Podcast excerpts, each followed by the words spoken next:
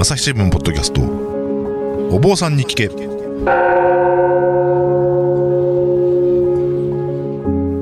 朝日新聞コンテンツ編成本部の久保智義です、えー不安を抱えて生きる人々が大勢いるコロナ禍の時代。日々の気になるあれこれをお坊さんに聞いてみようということで始まりました。お坊さんに聞け、えーいつもとはちょっと視点を変えて普段の生活では得られない気づきを発信したいということでお送りしています。えー今回も前回に引き続き大阪文化部の武田真翔デスクがですねお休みで、えー代わりに大阪コンテンツ編成本部の久保智義がお送りいたします。えー前回はですねあの不殺生が説かれる仏教で自死がどう捉えて捉えられているんだろうという、まあ、なかなか重いテーマをお伺いしてえーきましてですね、えーで、えー龍谷大学特任教授で、えー浄土真宗のお坊さんでもある大谷由香さんにお話をお伺いしてえーきました、えー今回も引き続き大谷さんにご登場いただきます。で、えー現代で社会問題となっていることが仏典にどう書かれてるんだろうかということをおもうちょっと、あのー見ていきたいかなと思っております、えー引き続きよろしくお願いいたします大谷さんよろしくお願いしますお願いします。はい。で、えー前回はですねちょっとあの振り返りますとお地震についてということでお伺いしてきまして、えーでまあ、その中でこうあの大谷さんがあの研究されたのがその仏教の仏教教団のこう出家者のまとまりですね、えーのルールブックにあたるというその立像っていうのをこう読むと、まあ、自死というのがどう書かれてるんだろうかっていうようなところを見てきたわけですね。でそのまあ、前回のポイントで言うとこう不殺生会とかあの殺会みたいなところで殺しちゃいけないよっていうのはそのあくまでその殺すっていうのは他者を殺すっていうことでどうも自分の自分を殺すっていうのはそこには含まれていないんじゃないかなっていうのがあの基本的になポイントかなというところであったと思います。で、えーまあ、自死そのものについては、まあ、あの無罪って明記したものから罪になるというふうに書いてるところまで、えーいろんなその立像の中でもこうバリエーションがあるんだよというところが、まあ、あの振り返りかなと思います。はい。で、えー今回はですね、えーその、まあ、前回のその自死というところでも出てき出てきてたんですがこう重い病をこう患った人がですねこう死にたい死にたいと。でそれをこう、まあ、その周りの人がこう手助けするような安楽死とかですね。それから、まあ、あの積極的に手助けしないまでもこう、まあ、あの死にたいっていう願いをこう、まあ、か叶えてあげるというか、あの見届けていくという尊厳死ですかね。あのっていうようなあたりがじゃあどう書かれてるんだろうかというところをあのお伺いしていこうかなと思っております。はい、よろしくお願いいたします。はい、よろしくお願いします。はい、であのまあその立像にですねその2500年前ですねお釈迦さんが生きてた2500年前にじゃあそのそういう安楽死尊厳死がどんなふうに書かれているのかというところなんですがはい。あのーお釈迦さん自身はですね、あのーまあ、言えば出家教団を運営していたわけですから家庭生活を捨ててですね修行のみに特化したそういったような生活を行う人々ばかりで共同生活を行うんですね。でそうなってくるとやっぱりその中には必ず病気になってきたりだとかあるいはまあまあ、高齢で介護が必要になってくる方だとかそういったような方々もあもちろん現れてきます。で本来であれば、まあ、おそらくインド社会においてもそれは家庭内で、まあ、あの看護介護がですね行われるものだったんだけれども、まあ、いわば出家した教団の中でそれそういったようなケアもですねしていかなければならないというようなそういったような事情が起きてきました。でその中でやっぱりあの病気が治らなくてというようなそういったようなあの気持ちを抱える方がやっぱり出てこられるんですね。うんあの基本的にはお釈迦さんはですねあの必ず病気をされた方がいらっしゃればその介護看護を必ずしなさいということをしっかり明、はい。あの律の中にですね、はい。定めておられるんですね。はい。というのもまああのこれはマカソ義律という、まあ、律像にですねかあのそれが定められたきっかけが説かれているんですけれども、まあ、ある時お釈迦さんが、まあそのまあ、みんなで暮らしているその教団内の山河内をですねお散歩しているとですねあの一人のお坊さんがあの寝たきりになってですね、うん、まさに糞尿にまみれてですね、はいはい、あのまあね、寝ていると。うん、で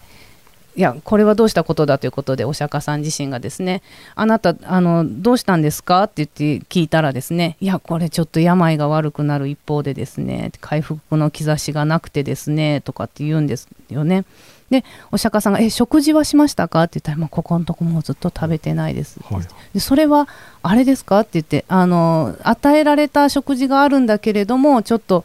あの体調が悪くて食べられなかったんですか？ってそれともそもそもその食事というものを与えられてないんですか？っていうふうに聞くと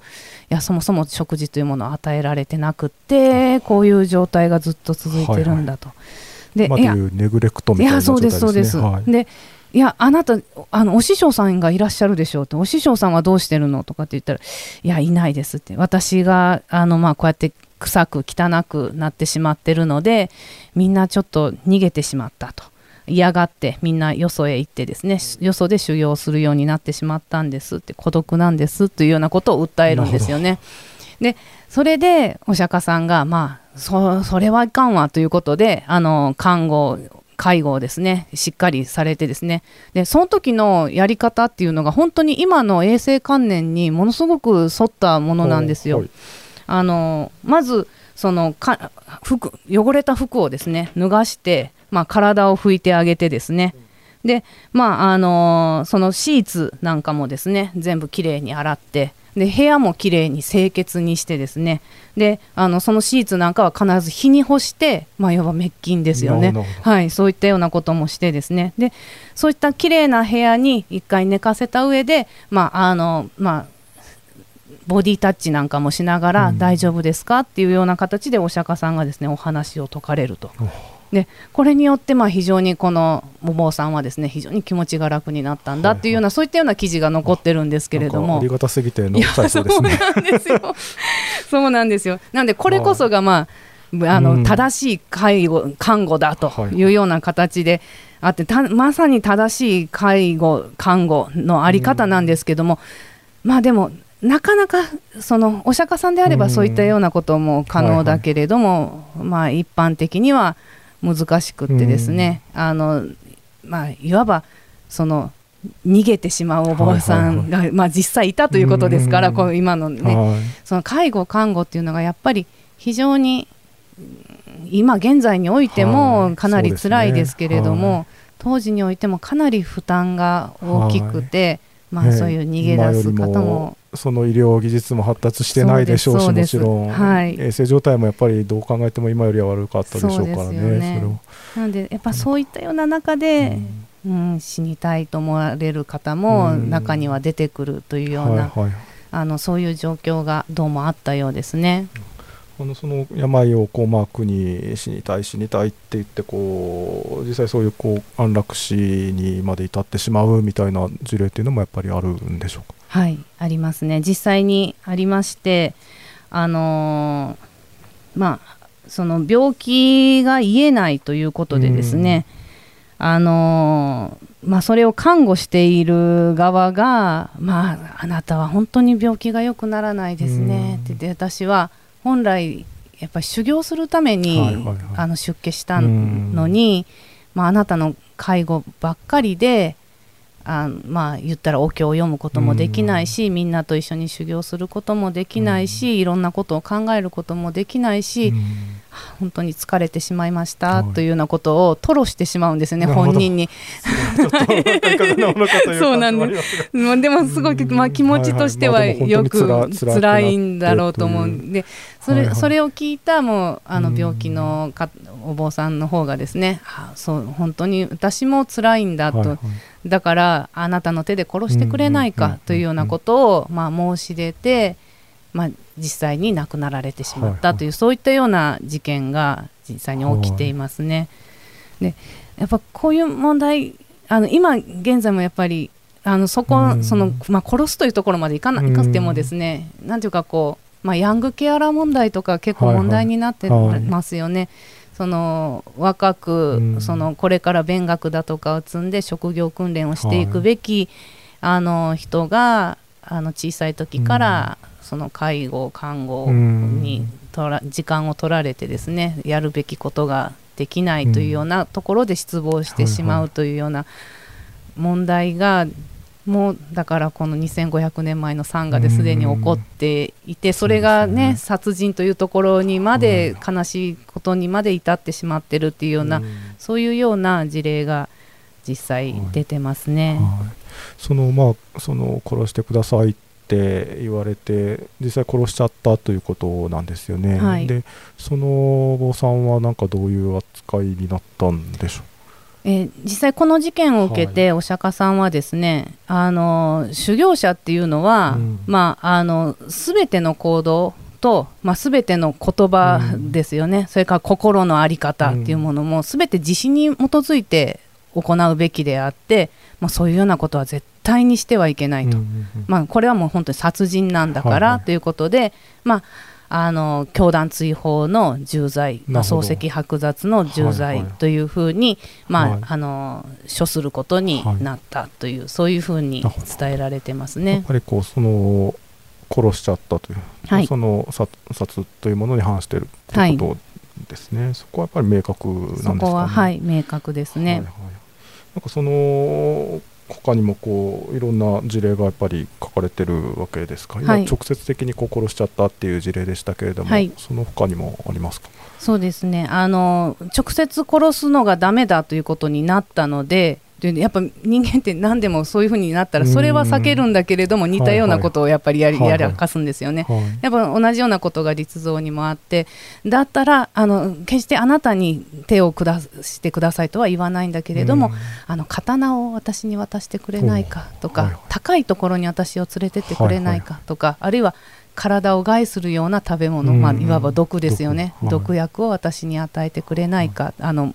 渡してくれるだけでいいというふうに、そういうふうに頼む方がいらっしゃって、でそれを、まあ、思い通りにしてあげた、あのビクというのが今度は出てくるんですよね。はいはい。でそれに対してもお釈迦さんはあのそういう、まあ、死にたいという人に対してですね、うん。そういったようなものを与えればどうなるか分かってるんだから、うん。そういうものを渡した人はやはり同じようにですね教団追放の重罪であると、そうい。そういうふうに。直、接くださなくても、はい。おそれを手助けしたら、はい、もうダメですよというようなことを、はいははい。いおっしゃっています。なるほど。うん。それはなんかそのんなんかもうもう一つこう理理屈というかそのうんどうしてその殺になるのかっていうところはなんか説明されてるんですかね？そのまあもう一個ですねその、はい。まあ死にたいという人に対してですね、あのあそうですねあなたはもう今までとてもよく生きたから、もうこんななに辛い思いするんだったら死んだ方がましですからどうぞ死んでくださいというようなことを言はいはいってしまうとか、こういうふうにすれば自殺ができますよという形でまあ刀を渡すとか、はいはいはい。そういったようなものはい。を含めて殺だというふうに言っていくんですよね。その自殺をするように、あの誘導していくというか、はいはいそれはもうすべてはい殺生に当たりますよと。そのやっぱりなんかこう意識そのその意識的な部分でこう殺に向いたらもうダメだっていうことそうですいうことですかね。はい、そうですね。なので非常にまあその人を殺すということに対してはものすごく厳しく、あのあの手この手を使ってもダメ、その他人に頼んで殺させるとかもダメ、もう全部ダメっていうふうにはあの細かく設定されていてですね、はい。はもう本当に逃げ道がないほどにあの殺すということに対して厳格にはいはい。あのお釈迦さんはお定めになられていますね。なるほど。やっぱり逃げ道がないぐらいにっていうのはすやっぱり次から次にそういう問題が出てきたっていうこといなんでね。やそうなんだと思います。はい。でそれの多くがやっぱり病に関することなんですよね。であーはいやっぱりそのまあもちろん怒りに駆られて殺してしまうというのはもちろんアウトなんですけども。そうやってやっぱりもん一番やっぱ問題になってくるのはやっぱり殺してほしい殺してほしうんい死にたいんだ死にたいんだと訴える人を殺してしまった場合どうなのかっていうのがやっぱり問題なんですよね。そうですなのであのそういう事例っていうのは本当にいろいろと出てきてますね。はいはい。それで、ね、やっぱりかわいそうだっと思って殺してしまうとでもやっぱり罪にいなる。やそうなんです、はい、じあの立像の中ではやはりそれはあのー重罪ということになりますね。だから決して、まあ、お釈迦さんもどんなに懇願されたとしても、まあ、命あるものを殺すっていうのはもう絶対ダメだというようなことは、もうそこは本当にぶれないというところが、なるほどあはい、あります。はいはい、その前回のその自身の話で言うとこうなんとかこう生きる希望を持たせるようにこう話していくっはいていうようなお話でしたけど、はやっぱりそのそれが慈悲であるだろうってことなんでしょうかね。いやきっとそうなんだろうと思います。だからその死にたいという人に対して、うん。じゃあ死ねばいいじゃないとか、うん。こういう方法があるよとかではなくてやはり生きてほしい、うん。あなたに生きてほしいんだというどう、この世界はどんどん変わっていってるから、うん。あなただってどんどん変わっていってるからというようなそういったようなことを伝えていくというのが、あのおまあ、お釈迦さんのおっしゃる慈悲なのではないかなというふうに思います。朝日新聞ポッドキャスト。お坊さんに聞け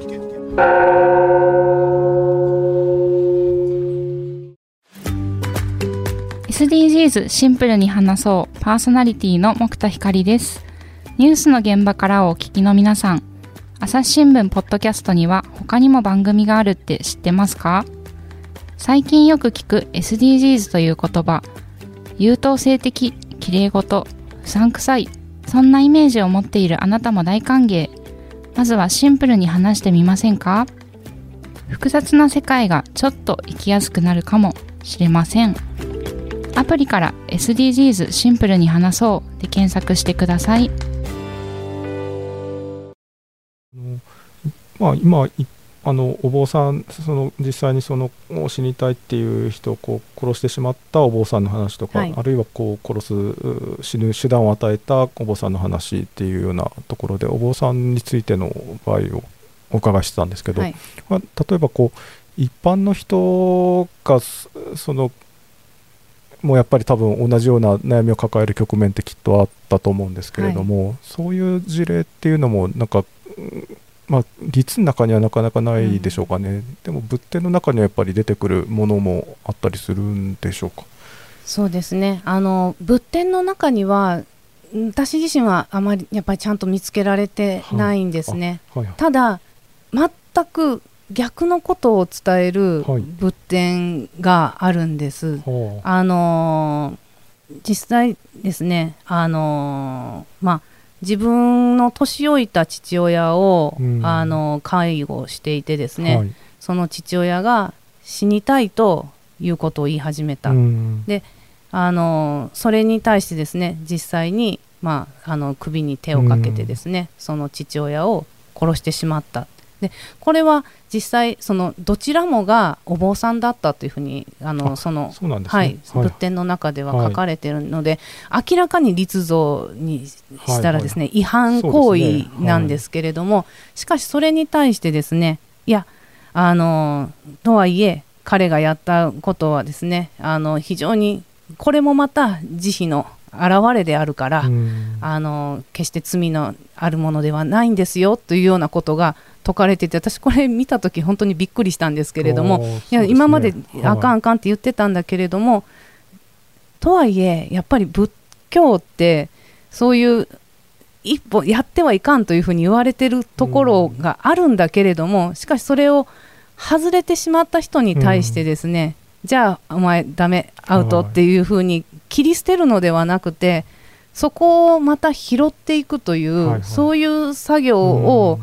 行っていく宗教でもあるんですよね。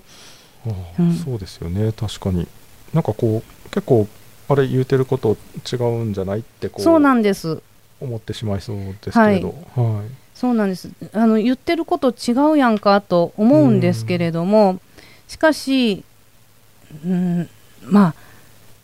でもこういうような事例がたくさん載ってくるっていうのは本当にそういう事例が本当にたくさんあったんだと思うんですよね。そうですね。でその中でやはり、あのーそういう人たちを救うというようなものが一面として出てくる、やっぱこれは大乗仏教の特色だろうと思うんですけれども、はいはい、そうか。そのどちらかというと大大乗仏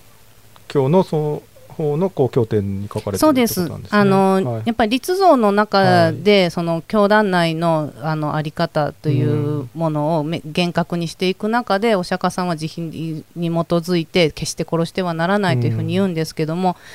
大乗仏教運動が起こってその大乗の経典なんかの中には、はいはい、そういったような人苦しみを抱えながら、はいいわば自分の大切なものを自分の手で壊さなければならなくなった人に対するですね、はいはい、救いの手が差し伸べられているという、はいはい、そういったような面があのあるんですよね。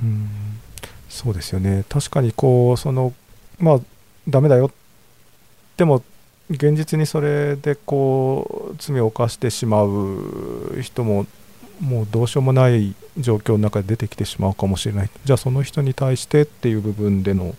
こう話が救いが出てくるということですかね。そうですね、うん。とはいえやっぱり殺してはならないんですよ、やっぱり殺してはならないし殺さないように生きないといけないしそうしないといけないんだけれどもしかしそうせざるを得なくなってしまった人に対して、決してあのブッダはですねその手を離さないというか、はい。はいはい、あの、うん、そこに救いの手を差し伸べる、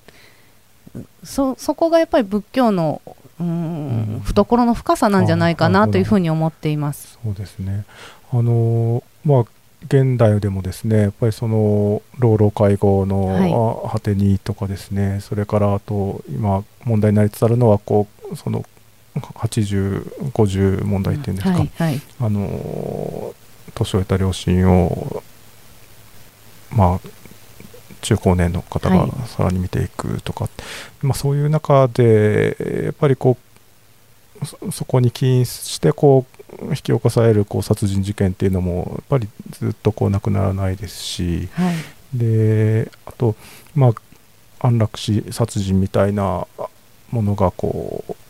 話題になったりするっていうこともたまにありますし、はい、あるいは海外ではスイスなんかでいうとこう安楽死がもう認められていて、はい、でそれをこうあのその現場をこう映したドキュメンタリーなんかがあの制作されたりっていうようなこともありますよね。だからやっぱり現代でもその、まあ、非常に問題であり続けているっていうことなんだと思うんですけれども、はい、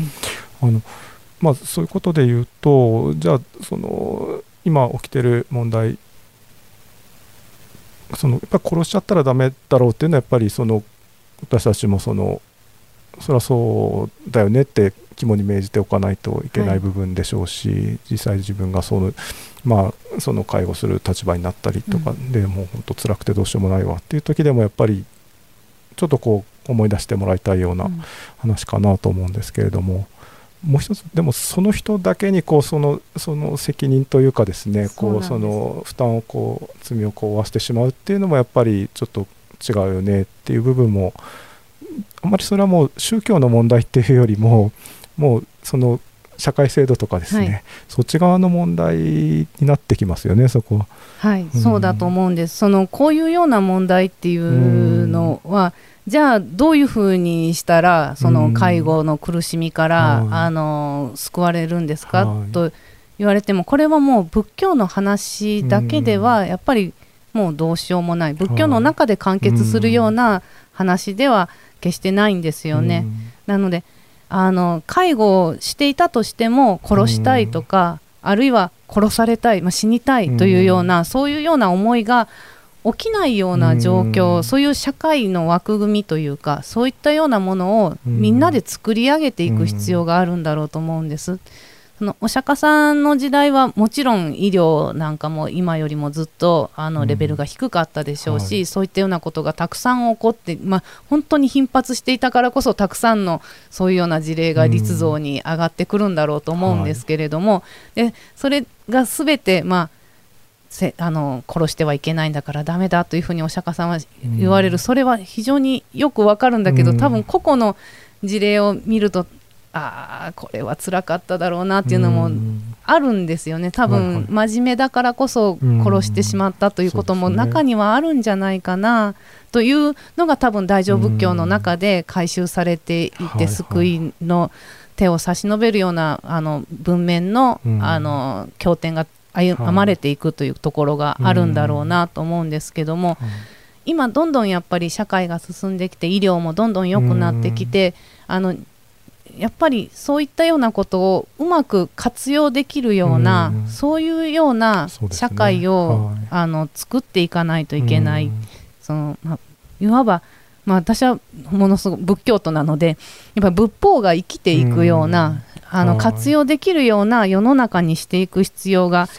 あるんじゃないかなというふうに思ってるんですよね。うん。そのまあまあ、どんなに頑張っても世界はユートピアにはならないかもしれない、うん。まあ、おそらくユートピアになんかならないんですけれども、うん。あのしかし最悪にならないようにはできる、その介護が辛いとは言ってもとはいえ殺したりうん。死にたいと言ったりしなくても済むような社会にはできるんじゃないかと思うので、はい。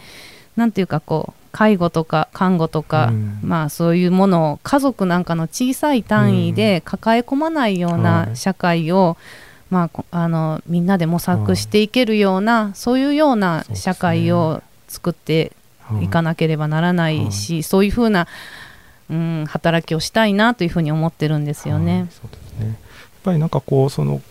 自分だけでとか家族だけでとかってこうすごくその先ほどのこう自身の話でもこう世界が狭まっはいちゃうという、えーのでその死死ぬかどうかしか選べないみたいな視野がこう狭まってしまうっていうお話でしたけれど、やっぱりそのこの介護とかっていう部分でもその自分だけでやるとかあるいは家族だけでやるとかって言ってこう世界がどんどん閉じていってしまうと、あんまりこういい結果にならないっていうのはどうもありますよね。はい、そうだろうと思います。うん、だからまあそこでじゃあどうするかっていうところでやっぱりその社会の側からこうはいそこをこう改善していくこう開いていく社会に開いていくっていうところもやっぱりあるべきうんでしょうし、そうだろうと思いま。すすねはい。であとこうまあその介護している方あるいは死にたいっていう方もやっぱりちょっとこうその世界をこうその視野を広げるというかですね、そういう部分でこう何かこうそこに働きかけができると少し変わってくるのかなとあのお伺いしながら、あの思っていました。そうですね。はい。それであとまあその仏教はやっぱりそこはこうこうまあ殺してしまったらやっぱりダメなんだけれどもじゃあだからといってそれをこう断罪するうん。っていうようなところでこうじゃあ仏法つが解かれるっていうのはやっぱりちょっと違うよね、はい。という。そうだと思います。そのまあ結果その実像の中に出てくる方は、まあ殺してしまったというような、うん。そういったような事例ばかりがどうしても並んできますから、うん。違反の事例が並んでくるので。あのーまあ殺してはならない殺してはならないと、うん。その都度お釈迦さんはおっしゃっていくんですけれども、なんていうか実際の社会の中でそういったようなこ事件を、まあ、起こしてしまったというかそこに至らざるを得なかった人をですね、あの断罪するために仏法を使うべきではないなというふうに思うんですね。やっぱあの先ほどお話ししたようにそういったような人に対しても手を差し伸べる経典があるということは、やっぱりあの仏教自体がですね、うん。そういったような人にも寄り添うような、はい。そういったふうに活用できるようなポテンシャルを持ってるっていうところですから、あのそういうふうにやっぱり仏教を使っていくのは現代に生きている私たちなので、そういううまく使っていけるような、はいそういうふうなあのことができればいいなというふうに思います。大谷さんあの今回もなかなかヘビーな問題で、あの聞いてる方もなかなかしんどいんではなかろうかと思うんですが、あのーさらにもう一台ですね来週あの重い話をちょっと考えてみようと思ってまして、はい。えー、と人工妊娠中絶の話をお伺いしようかなと思っております。はいえーちょっとあのヘビーですけれどもあのもうしばらくあのお付き合いいただければと思います。えーどうも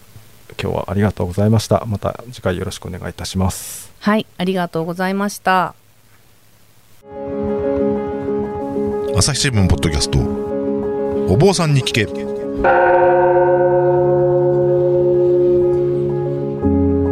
大谷先生ありがとうございました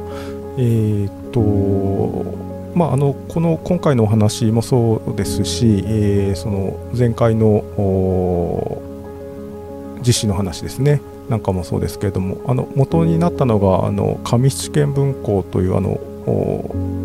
えー、寺子屋みたいな京都の,、あの上七軒というところの地名がついてますけれども、はい、そこの寺子屋みたいなところでのこう講座ということでしたよね。はいそうです。あのー、まあ北野天満宮のすぐ近くなんですけれども、ね、はい、はい、えー、てあの上七軒文庫というところであの講義をあのさせていただいてそれが元になってあのこういったようなことを考えるようになりました。あのこのまあ、寺子屋ということですからこう今現在もあのいろんな講座があの開かれてるっていう感じなんでしょうか？はいそうです。あのーまあ、上七軒文庫でまたインターネットで検索していただきますとあのホームページがあります。であの毎月のですね講義の予定とかがあの、まあ、バッと出ておりますので、はい、その1講義1講義を予約して聞いていただけるというそういうふうになっております。わかりましたあのご関心のある方は、えーと、上七軒というのはあの上下の上に関数字の7ですね。はい、でで、えー、あの軒下とかの軒、はいで上七軒と、はい。えー、書きますので、えー、上七軒文庫とあの検索してみていただいて、えー、講座なんかのご覧になっていただければと思います。えー、大谷先生今日どうもありがとうございました。ありがとうございました。朝日新聞ポッドキャストお坊さんに聞けでは、えー、皆さんからのご意見ご感想をお待ちしています、えー、それから、えー、過去の回も検索できるまとめページができましたので、えー、朝日新聞ポッドキャストお坊さんに聞けと検索してみていただくとそちらにたどり着くかと思います。それから、えー、Apple Podcast とかあの Google のポッドキャストなんかで、えー、朝日新聞ポッドキャストニュースの現場からという番組をフォローしていただくと最新の回が毎週日曜日にあの配信されますのでそちらもあのフォローしていただければと思います。えー、以上久保智義がお送りしました。ではまたお会いしましょう。